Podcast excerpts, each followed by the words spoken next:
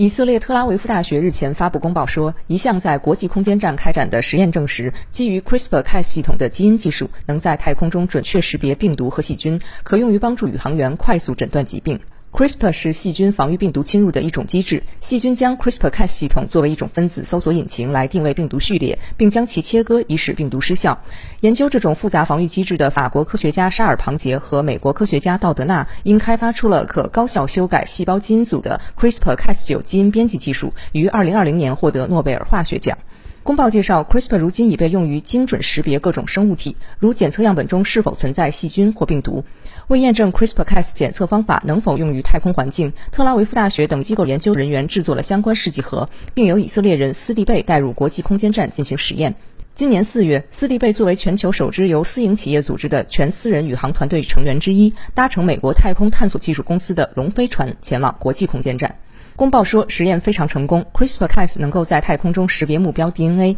提示特定病毒或细菌的存在。这证明，即使在几乎没有重力的环境中，也可精准灵敏地完成基于 CRISPR 的诊断。太空条件极其复杂，治疗方法也非常受限。因此，以一种快速、可靠和直接的方法识别病原体至关重要。领衔这项研究的特拉维夫大学教授布尔斯坦说：“如今人们熟知的聚合酶链式反应等检测需要训练有素的人员和相对复杂的设备，而基于 CRISPR 的诊断，整个过程可在一个小试管中进行，能很好地适应宇航员的需求。”布尔斯坦说：“他们将研究如何进一步提高检测系统效率，希望这种操作简单的检测方法将来能够用于月球和火星探索等长期太空任务。”